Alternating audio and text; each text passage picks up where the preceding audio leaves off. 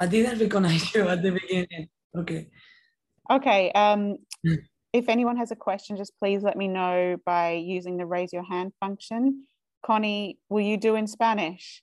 Yes. Okay. So Philip, do you want to get us started in English? I will actually ask the first question and then we can go to Philip. So Sara, um, well done um, today. Just talk us through the match from your perspective and uh, yeah, what made the difference in the end? Well, I think it was a really good match from my side. Uh, I think I played really well uh, from the beginning till the end, and that I think that's why I won six three six one because she's she's playing really good. She's a really good player. She's been top top fifty for a long time, and I knew it was gonna be a tough match. So I just tried to to play my best tennis, and I think today was one of my best matches. Okay, thank you, Philip. You are up whenever you're ready. Thank you. Thank you, Catherine. I appreciate that. Uh, congratulations on your win today. I was actually wondering, from a general perspective, your the impact that Carla Suarez Navarro has had on your game and what she means to Spanish tennis in general, and what she means to you, and what have you taken from her game that you resonate most with?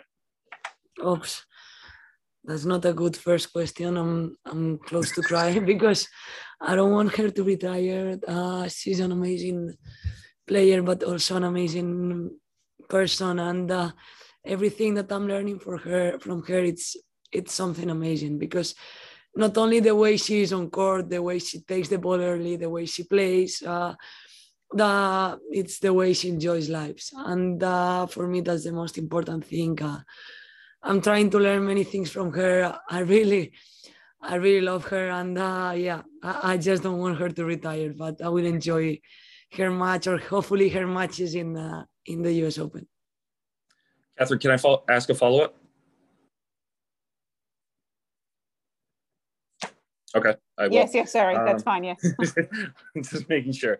Um, I actually wanted to ask you for, in terms of the way you play in a tournament, would you rather go farther in a tournament or beat a better player that might be ranked higher than you in the earlier rounds? Do you see that as a success if depending on how far you go in a tournament or who you beat in the tournament?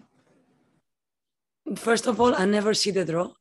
So okay. uh, I I just go day by day. Uh, if I have to go to warm up, I just go to warm up. If I have to go to practice, I just go to practice. Mm-hmm. If I have to play, I try to play every single point. Like, okay, just be focused on the first game, then be focused on the second game, and and just going like this because I think tennis it's very mental sport, and uh, mm-hmm.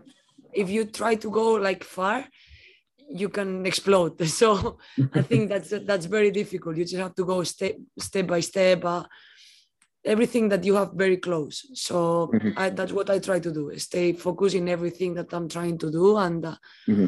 just go step by step because because it's very difficult. So I just try to do it like this. Okay, thank you. Appreciate that. Good luck in the next round. Okay, Thank you. thanks. Okay, I'm just going to restart the recording and we're going to switch switch to Spanish. Sara, just give us a minute.